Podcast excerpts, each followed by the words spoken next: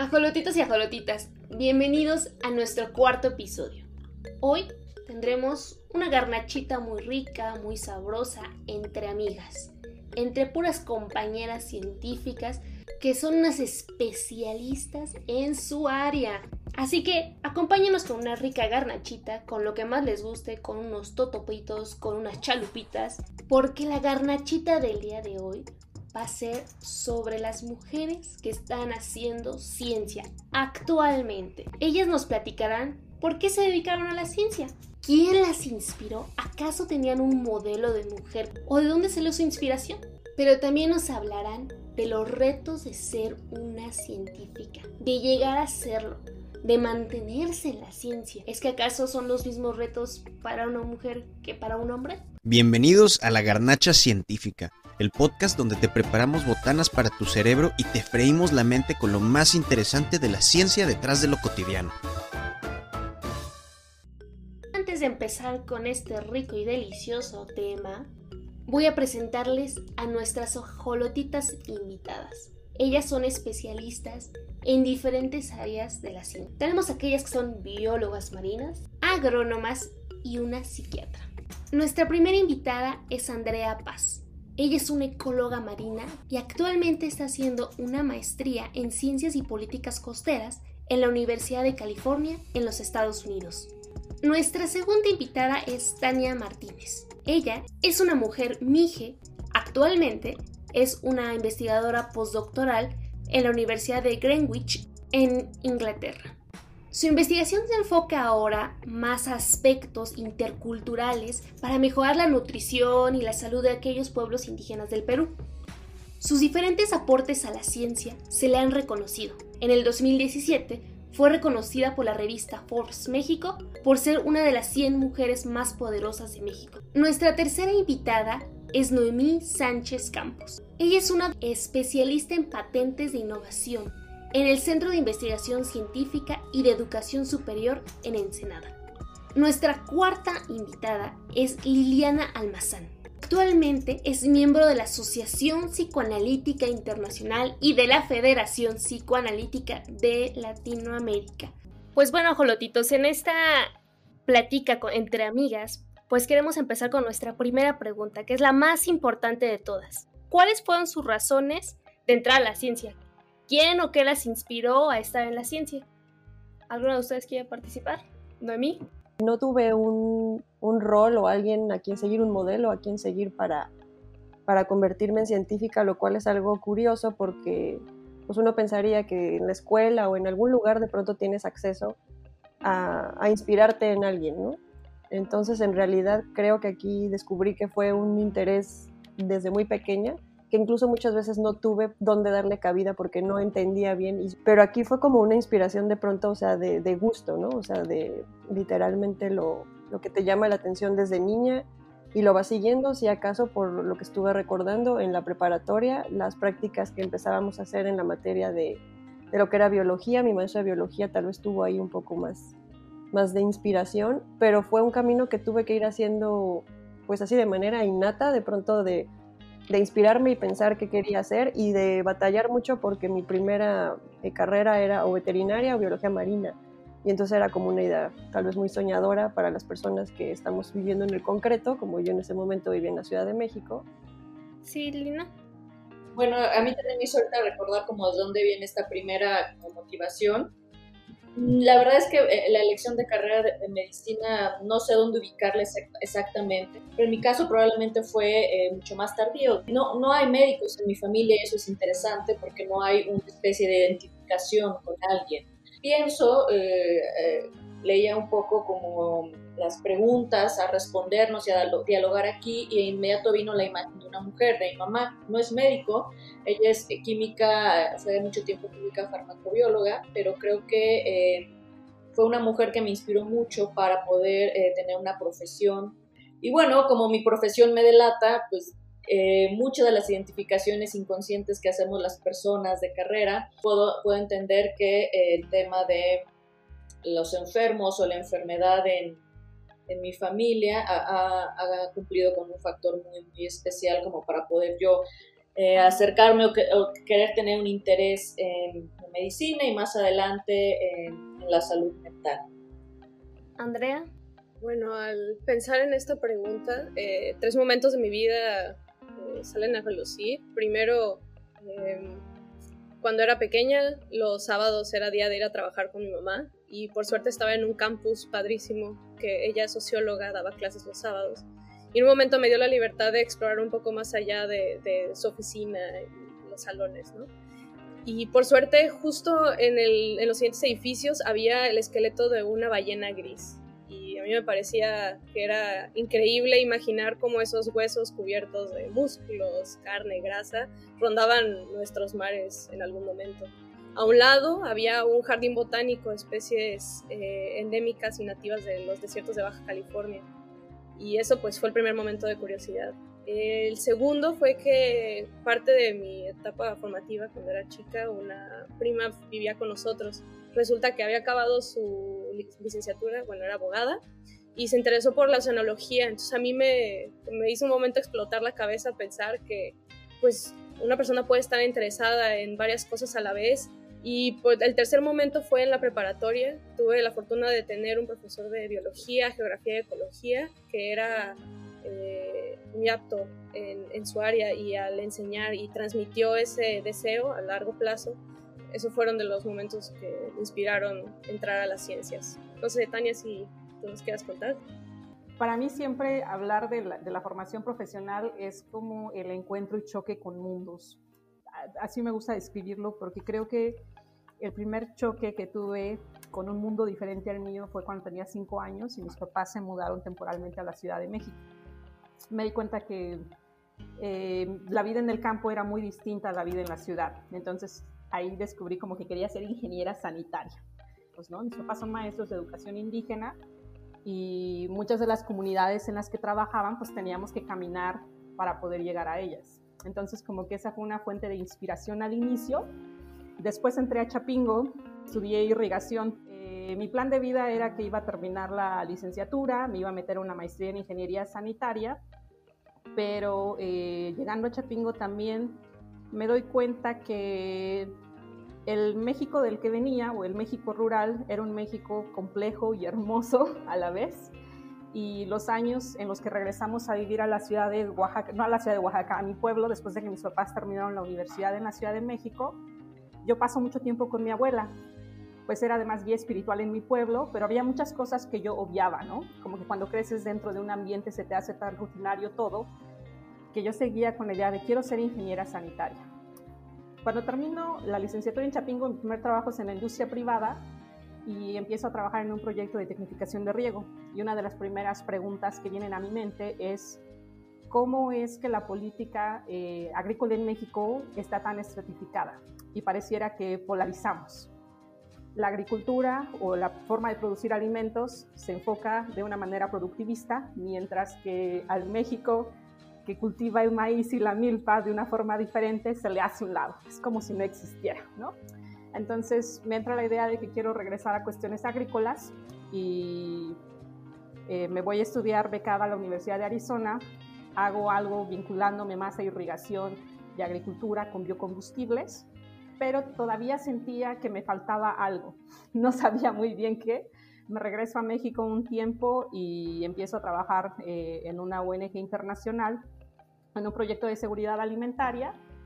Y ahí me doy cuenta que como tecnóloga, aunque tenía toda la idea y el afán de querer generar soluciones para problemas globales, seguridad alimentaria, seguridad del agua, seguridad energética, pues no existen soluciones universales. Tienes que contextualizar y volvía a pensar en todos los Méxicos que existían, ¿no? En todas las asimetrías de poder que existen cuando diseñamos cosas y de qué manera en realidad podemos generar soluciones o estos trajes a la medida para alcanzar más gente.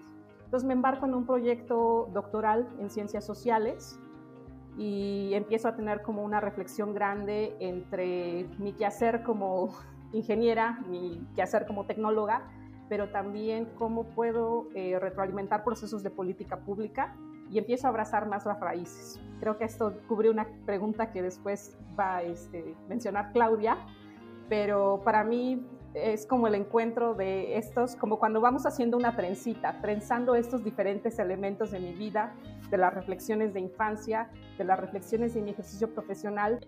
Yo cuando entré a, cuando estaba en la prepa, de hecho, a mí me pasó mucho esto de, de decir, pues no sé qué quiero, ¿no? Porque, por ejemplo, en mi casa siempre me habían dicho, pues que debería dedicarme a alguna ingeniería, algo de matemáticas. Y bueno, finalmente, pues dije, voy a escoger agroecología, ¿no? Pero bueno, yo sí en mi casa pues tengo quien desea agroecóloga y es mujer también, ¿no? Entonces yo creo que eso surgió mucho de mi inspiración de decir, pues voy a seguir este, el trabajo de la agroecología y, la verdad es que, pues sí, ¿no? Pero yo siento que también sufro esta parte de decir, bueno, ¿quién ves como una científica mujer o quién te ha inspirado, ¿no? O sea, es, es difícil realmente pensar así en alguien, ¿no? Porque digo, aunque uno puede leer literatura y eso, pues dices, casi todos los de literatura pues son hombres, casi todos los que aparecen en, en, la historia, si nos damos cuenta, pues son hombres. Entonces yo creo que falta como esa parte de la inspiración. Siguiendo un poco a la segunda pregunta, quería ah, ahora sí que remontarnos un poco a lo que vimos en el episodio pasado. Veíamos que era mucho la parte de decir que las mujeres escogemos más las, las carreras biológicas, más que las partes, por ejemplo, de las ingenierías. Entonces, decíamos, bueno, pero ¿por qué está pasando esto? ¿No? Realmente es nuestro contexto, realmente es la parte de la música, la cultura, las películas, las series, ¿no? ¿Qué tanto realmente, por ejemplo, ustedes creen que nos influye esto en nuestra decisión? Ahora sí que había escuchado algo sobre Tania que nos estaba contando. No, yo creo que en mi caso sí tienes razón, eh, como que hay ciertas normas y roles en, en las familias, en las comunidades, que te orillan a tomar ciertas carreras pero en mi caso eh, resulta que mis papás solamente tenían dos hijas en ese momento y las labores de la casa se dividían mucho entre alguien ayuda a mamá y alguien ayuda a papá. Y la que siempre ayudaba a papá era yo. Volviendo a ese contexto, yo crecí eh, viendo a mi abuelo ser como de esas personas muy hábiles para hacer un montón de cosas, desde albañilería, carpintería, reparar todo y mi papá era igual, a todo le hacía, pues, no había muchas opciones en la comunidad también, había que hacerle a todo. Entonces yo crecí utilizando muchas herramientas y siendo como la ayudanta de mi papá.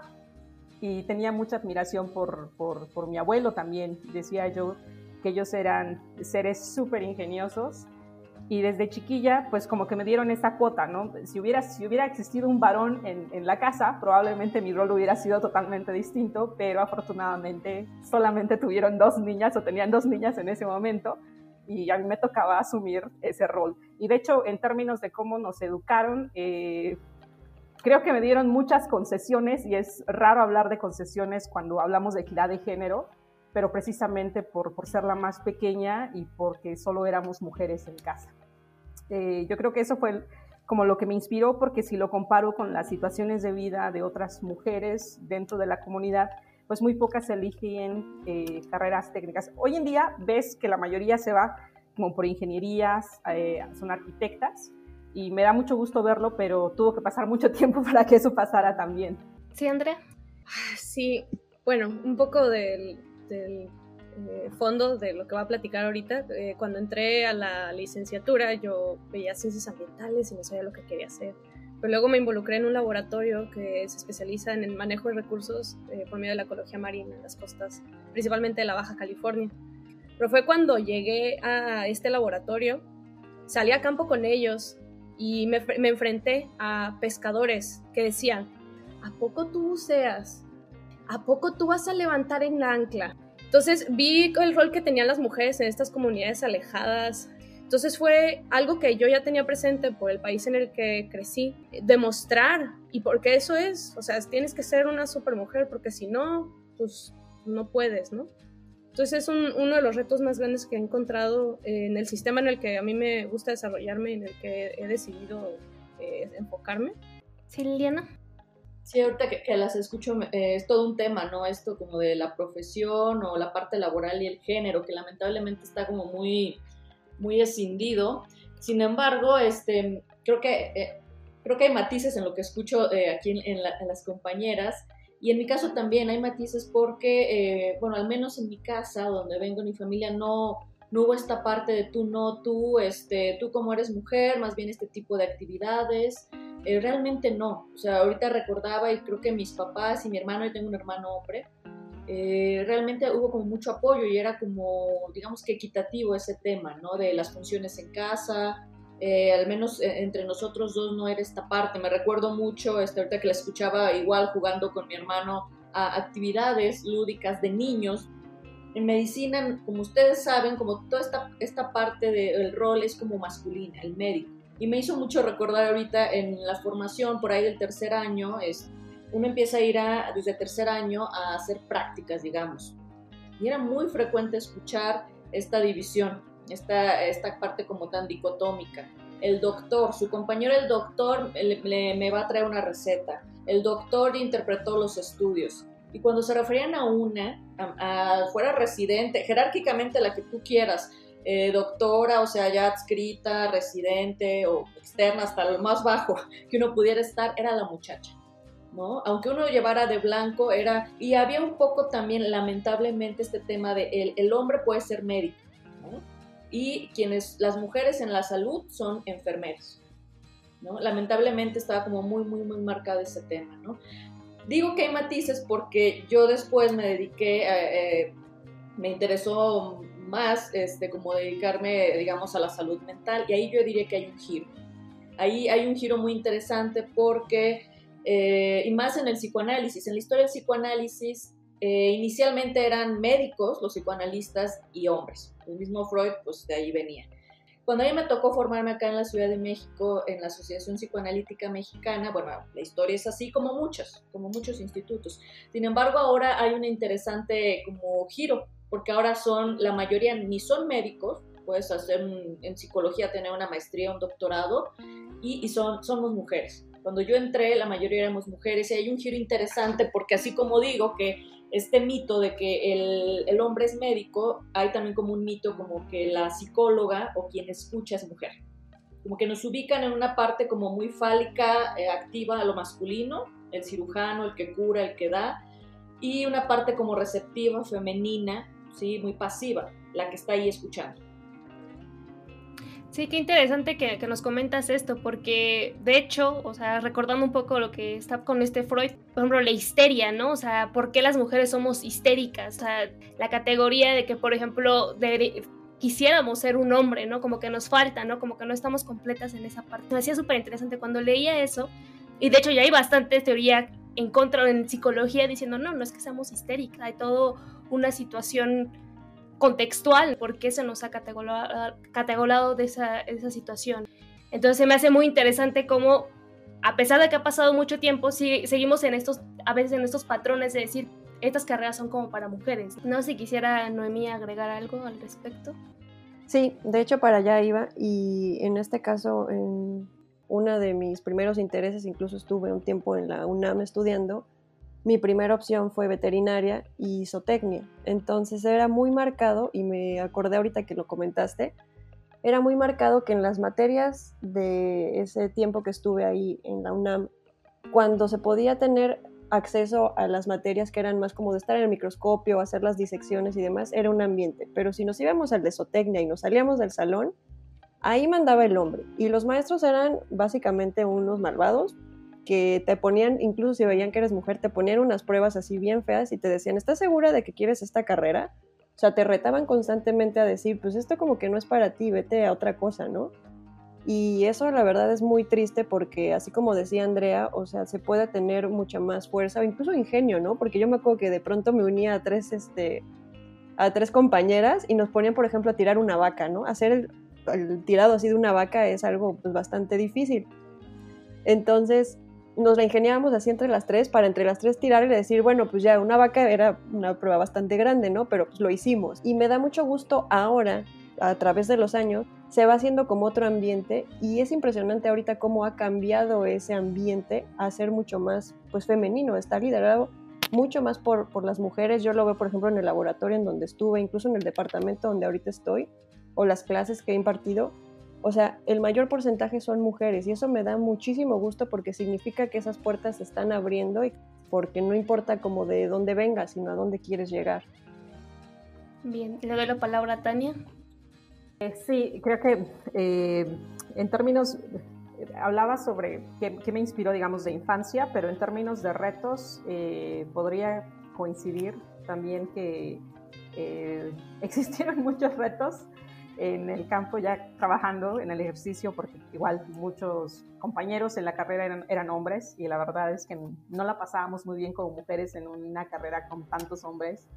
Era muy clásico que a las compañeras las hicieran llorar, eh, pero creo que esa experiencia de infancia que tuve eh, me hizo ser más fuerte, digamos, y decir, no, yo puedo con esto, puedo con todo, y a pesar de que era un ambiente bastante machista, eh, digamos que, pude sobrellevar la, la, universidad bien. De hecho, siempre hago el chiste de que, que de hecho no sé si debería considerarlo un chiste, creo que de hecho es hasta algo negativo, que en un momento tienes que masculinizarte dentro del campo para poder pertenecer y poder ejercer.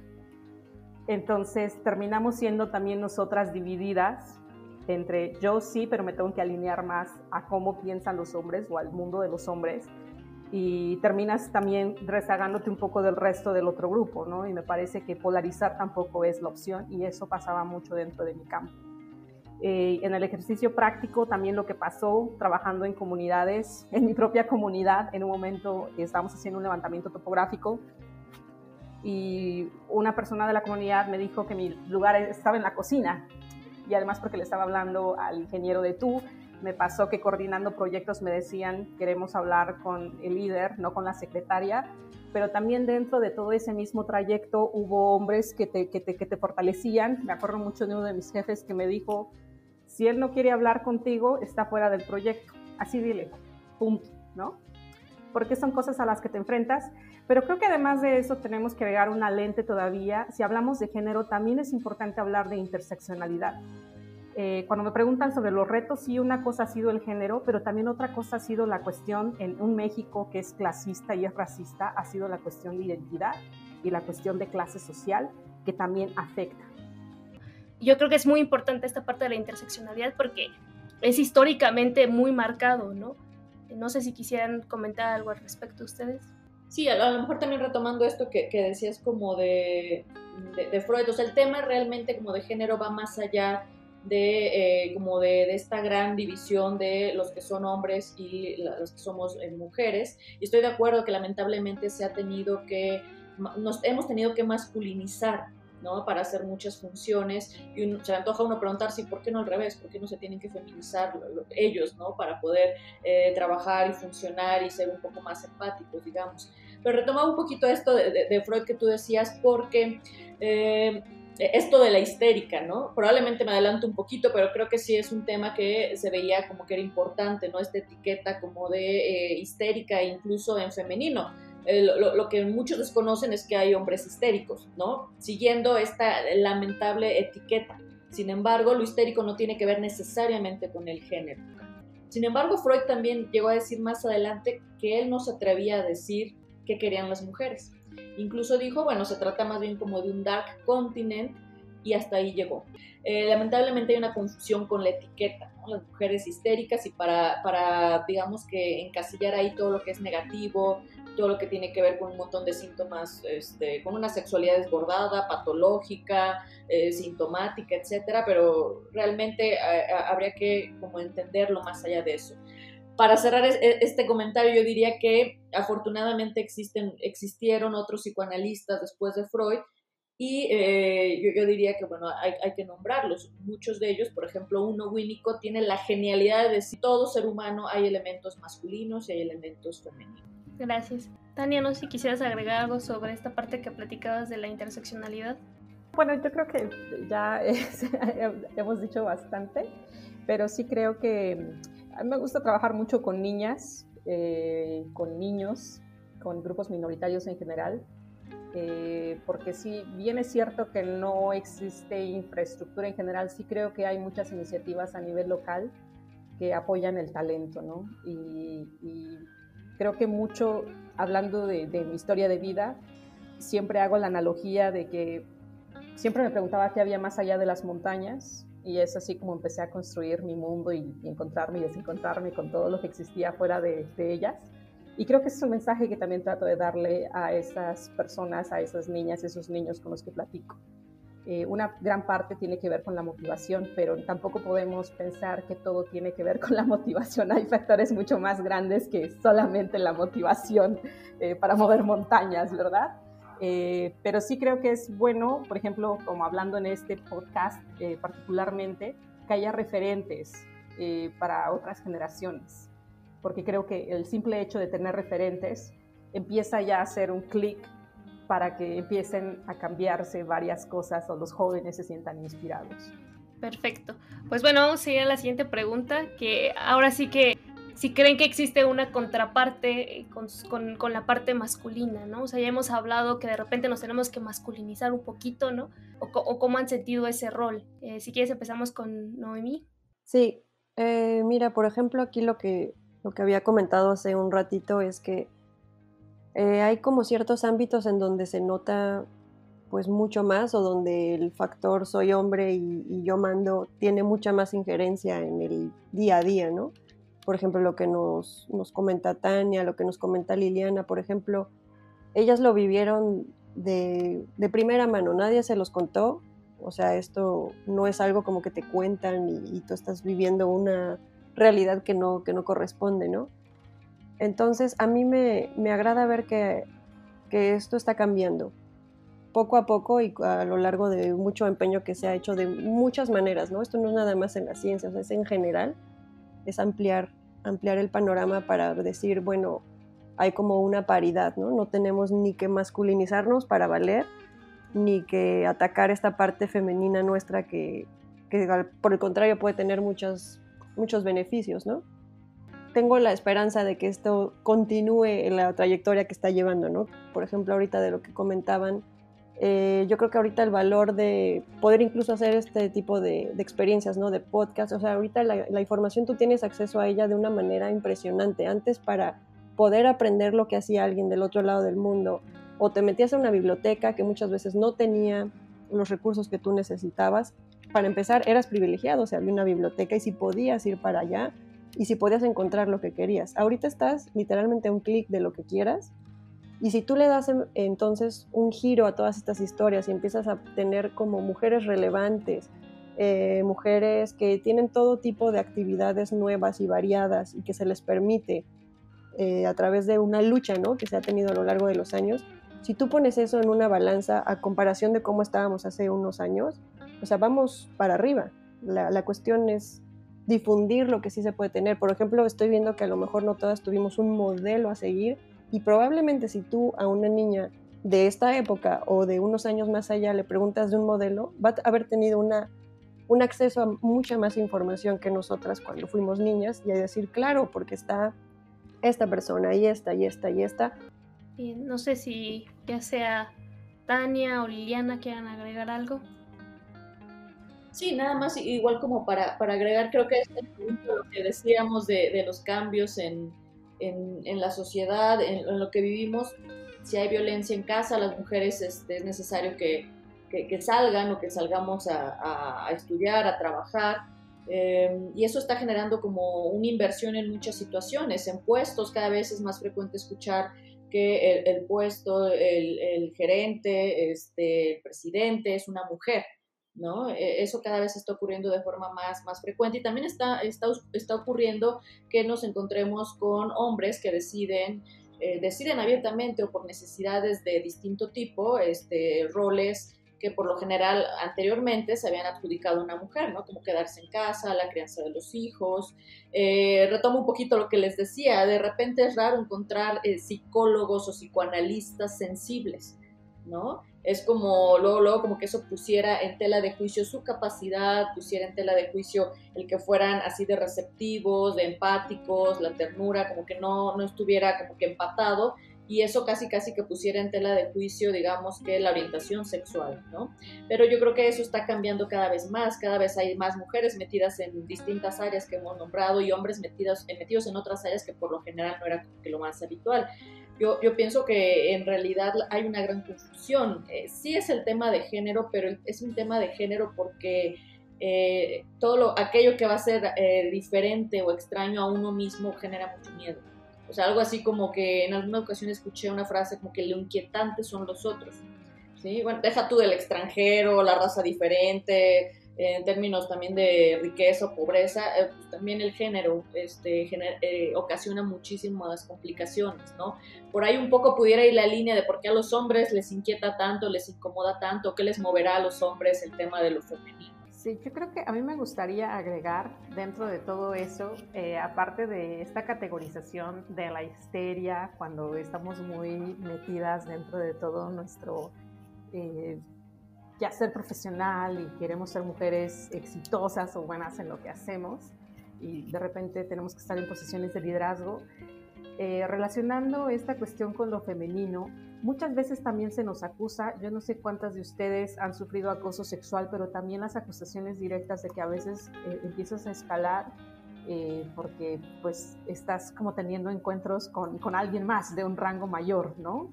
que me parece que descalifica totalmente nuestras habilidades también y es algo que a mí me ha tocado eh, también enfrentar y, que al inicio no decía nada, pero ya los últimos años comencé a responder porque eran acusaciones que totalmente quitaban crédito a mis habilidades, a mi propia trayectoria.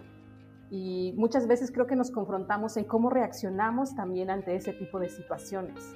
Nos quedamos como seres de, no confrontamos, no sé si decir pasivo es el término correcto, o confrontamos, o cómo, cómo, cómo hacemos para, para vivir o, enfrentar ese tipo de situaciones.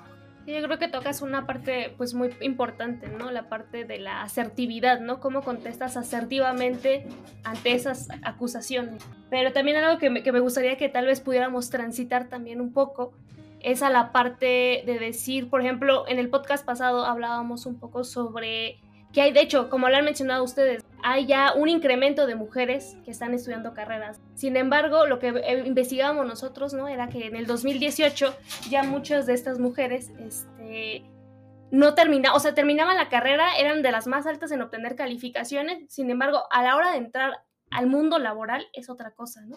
Y ahora entrar al mundo de la ciencia, o sea, decir, me voy a poner a estudiar un posgrado, va mucho relacionado con la parte de qué es lo que me implica a mí como mujer tal vez en, en, estos riesgos o en estos sacrificios que uno tiene que enfrentarse, ¿no? Y que te pones a pensar. O sea, por ejemplo, hablábamos de esta parte del liderazgo o por ejemplo el rol de la maternidad, porque muchos te dicen, no, pues que te vas a dedicar a estudiar, eso lleva tiempo, ¿no? ¿En qué momento vas a ser madre? Y vienen muchas estas implicaciones que dices, híjoles, ¿me dedico o no me dedico a la ciencia? No sé si quisieran platicarme un poco de su experiencia. De pronto ya me toca a mí el ser mamá y todo esto.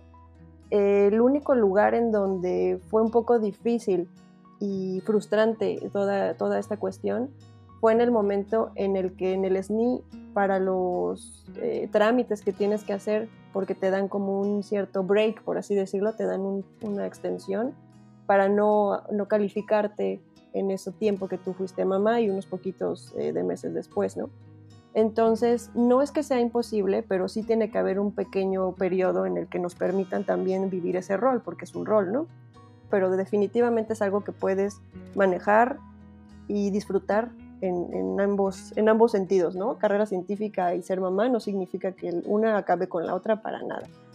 Sí, de hecho, en esta parte de decir, bueno, puede ser padre, madre, pero también queda ahí la pregunta, ¿no? De, tienes que ser la supermujer o cómo, va cambiando también los roles, porque, por ejemplo, yo conozco muchas mujeres que dicen, yo soy científica, pero también tengo que estar en el cuidado y en la administración de mi casa, ¿no? Entonces se vuelve en este rol de la supermujer. No sé si alguien tenga alguna aportación. Hay muchas historias lamentables ahorita eh, que compartía, ¿no, Tania? Hay, hay muchas parecidas y yo creo que en cualquier área, ¿no?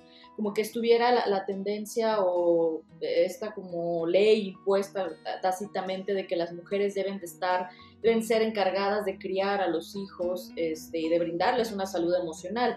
Desde acá eh, yo, yo, podría compartir que, por ejemplo, no seguramente han visto casi casi que es un dicho popular a nivel de, en, el área donde yo me desenvuelvo, eh, todo lo que tiene que ver con salud mental y seguro hay muchos memes, seguro lo han visto, pero está muy, muy, muy encaminado a que eh, ahora sí que si ven a un paciente en un diván o en consulta ahí con alguien, con algún psiquiatra, algún médico, es como que el chiste es, ah, seguro es culpa de su madre, Este, algo le pasó porque la mamá no hizo o hizo de más.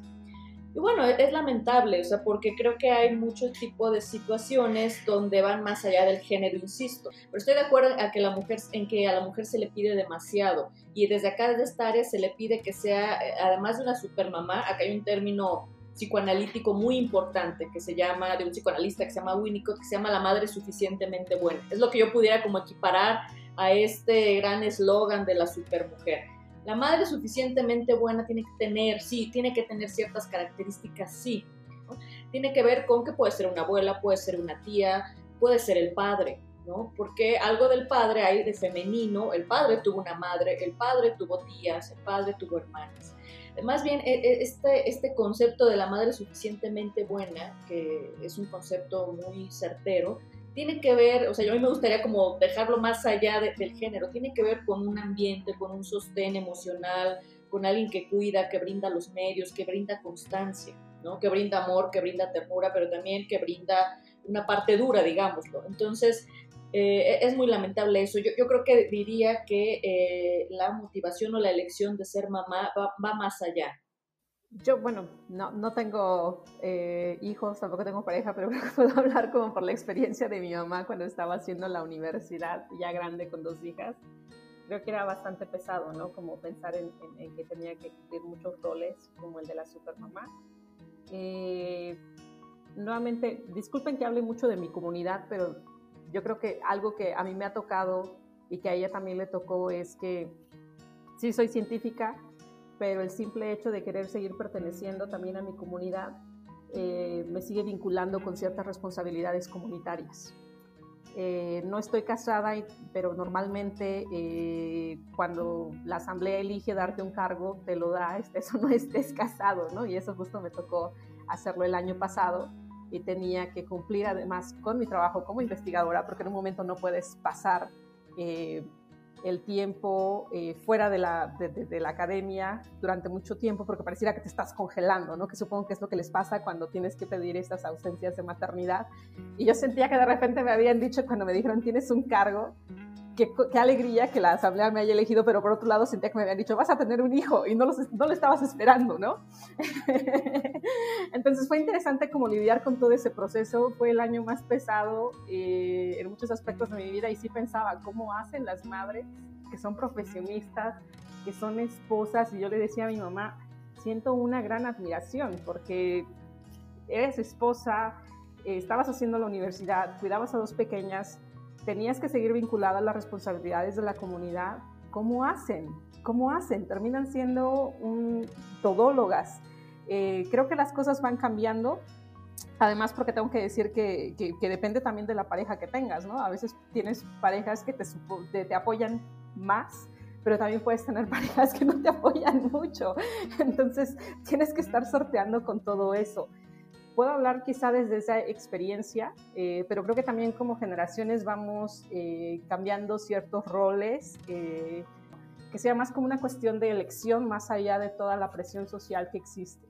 Uy, aunándome rápidamente a lo que platica Tania sobre la presión social, por ahí alguna vez leí que, bueno, agregando también a la necesidad de la inclusión de los padres en la familia y que les den ese tiempo de, crear esta conexión con sus hijos es que aquellas hormonas que secretan las madres cuando se están apegando a sus hijos es similar los padres que tienen un rol eh, dentro de la familia y similar al de la madre. Crean esa conexión con sus hijos y esa necesidad de protección y de cuidado entre más tiempo pasen con ellos. Entonces también es, el desconocimiento de la necesidad del rol del padre en la familia y cómo puede modificar nuestras situaciones sociales. Hablo totalmente sin el conocimiento de causa, pero me parece que es algo lógico. Si estás con alguien vas a crear una conexión emocional. Por otro lado, esto de la presión social, eh, a veces se siente como que el ambiente está hecho o creas esta familia eh, que conocemos en el país, en donde la mamá está en su casa, etcétera, o te destacas en tu área. Se siente como que tienes que elegir porque el ambiente y la infraestructura no está hecha para que las mujeres podamos hacer las dos cosas. Eh, visto con colegas, o sea, que tenían, eran las primeras de las clases y que se graduaron con tesis y que iban haciendo eh, un camino. De repente tienen un novio, se casan, tienen hijos y hasta ahí quedó su carrera. Pues también uno tiene que planear de acuerdo a su reloj biológico y tiene qué vas a hacer, a dónde vas a ir, cuáles son tus limitaciones. Entonces como que también es esta carga eh, es una presión que se tiene y que a largo plazo también puede influenciar mucho las decisiones. Si, el ambiente en el que nos desarrolláramos, eh, desarrollamos fuese un poco más flexible y entiende cómo, cómo esta presión también ejerce presión sobre la productividad y a largo plazo sobre el avance del ser humano. Sí, yo creo que tocamos eh, dos puntos muy importantes, ¿no? Esta parte de decir del reloj biológico y decir, bueno, ¿por qué tenemos que seguir un reloj biológico? Tal vez no quiere ser mamá, ¿no? Y está totalmente bien, ¿no? O sea, creo que también es quitarle el estigma de tienes cierto tiempo, tienes que hacerlo en este momento, si no ya nunca lo vas a hacer, ¿no? O sea, yo creo que es súper importante pues esta parte y también la parte de, no solamente, como hablábamos, de la reconstrucción, no nosotros de convertirnos a un mundo masculino, sino también los hombres tienen que, encontrarnos en el punto, ¿no? De decir, cómo vamos a cambiar nosotros también como hombres, ¿no? Así que los invitamos a Jolotitos a que repiensen sus este, roles y decir, o sea, ¿cómo es que yo me involucro en las decisiones de la crianza, ¿no? Yo creo que es, es un cuestionamiento y ya lo que ahora le llaman las nuevas masculinidades. Esperemos algún día a Jolotitos este, hacer un episodio al respecto. Yo estoy segura que a muchos les va a interesar. Ajolotitos y ajolotitas, terminamos el episodio del día de hoy. Espero que les haya encantado tanto como a mí. Yo terminé totalmente inspirada no se olviden en seguirnos en nuestras redes sociales como Instagram y Facebook. Nos encuentran como Garnacha Científica. Los esperamos la siguiente semana. Y recuerden, este mes va a estar increíble. Tendremos diferentes invitados, pero también les hablaremos temas como la moda rápida o de consumo rápido. ¿Qué tan sustentable es? ¿Qué tan bueno es? También les hablaremos sobre aspectos de cine en Latinoamérica porque sí, también el cine es parte de la ciencia. Así que no se pierdan nuestros próximos episodios. Hasta la vista y recuerden, yo soy Claudia y como siempre, los invito a botanear la ciencia.